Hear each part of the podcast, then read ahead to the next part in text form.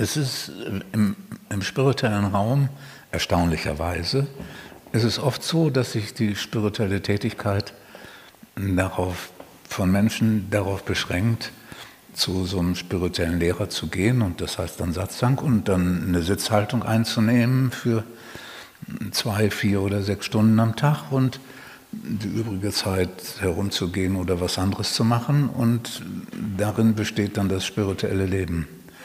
Und wenn es gut kommt, ist dann im Satzang zu hören, dass es gut ist, wenn man Gefühlen Raum gibt, wenn man die alle annimmt und so. Aber der Organismus sitzt dann und rätselt und fragt, wie er denn an das Fühlen rankommen kann, wenn der Atem noch nicht mal bis in den Bauch geht und weiß nicht genau und denkt, ja, wenn ich öfter sitze und das öfter höre, vielleicht passiert dann irgendwas. Aber kann es ja gar nicht. Ne? Kann es gar nicht. Und deswegen, ich meine, natürlich habe ich vorher eine andere Vorbildung jetzt auch mit, mit den Therapien, die ich da alle gelernt habe, aber scheint es mir einfach ganz zwingend und selbstverständlich, dass die Körperebene da eine wesentliche Rolle spielt, die emotionale Ebene sowieso und die geistige, dass alle drei Ebenen äh, gemacht werden. Und dann gibt es ein großes Missverständnis. Viele Menschen glauben, wenn sie denn dann Yoga machen und so, dann tun sie was für den Körper.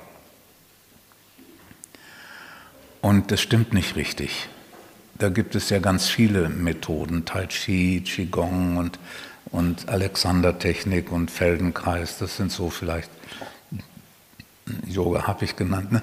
So, weil diese ganzen Methoden sind in der Lage, einen gelösten Körper gelöst zu halten, aber sind nicht in der Lage, Verspannungen zu lösen, die immer die Folge von emotionalen und emotionalen Konflikten und so sind.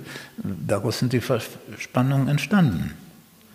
Und man kann man nicht damit erwarten und rechnen, wenn man eine Yoga-Haltung in die Dehnung geht, dass da solcherlei Verspannungen sich auflösen sollen.